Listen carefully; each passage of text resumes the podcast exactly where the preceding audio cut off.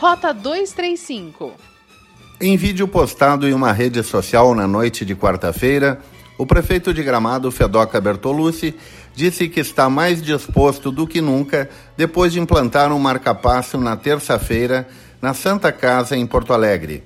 Fedoca disse que passou por procedimentos que demandaram uma investigação maior, mas nada que pusesse em risco a minha vida, afirmou Fedoca.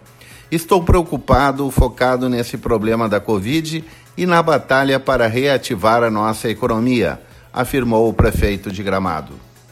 A média do patrimônio declarado pelos gramadenses à Receita Federal é de 370 mil reais. O número consta no ranking elaborado pela FGV Social da Fundação Getúlio Vargas, que coloca Gramado na 70 posição entre os municípios do Brasil.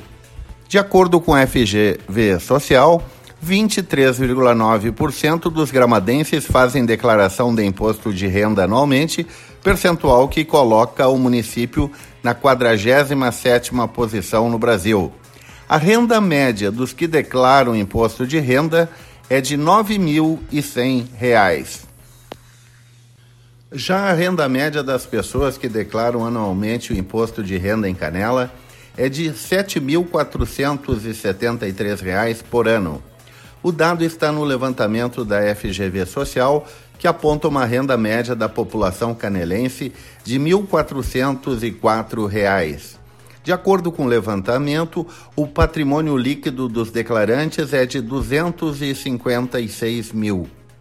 18,8% dos canelenses declaram imposto de renda, aponta o FGV Social começa a diminuir o número de novos casos de Covid-19 em Gramado.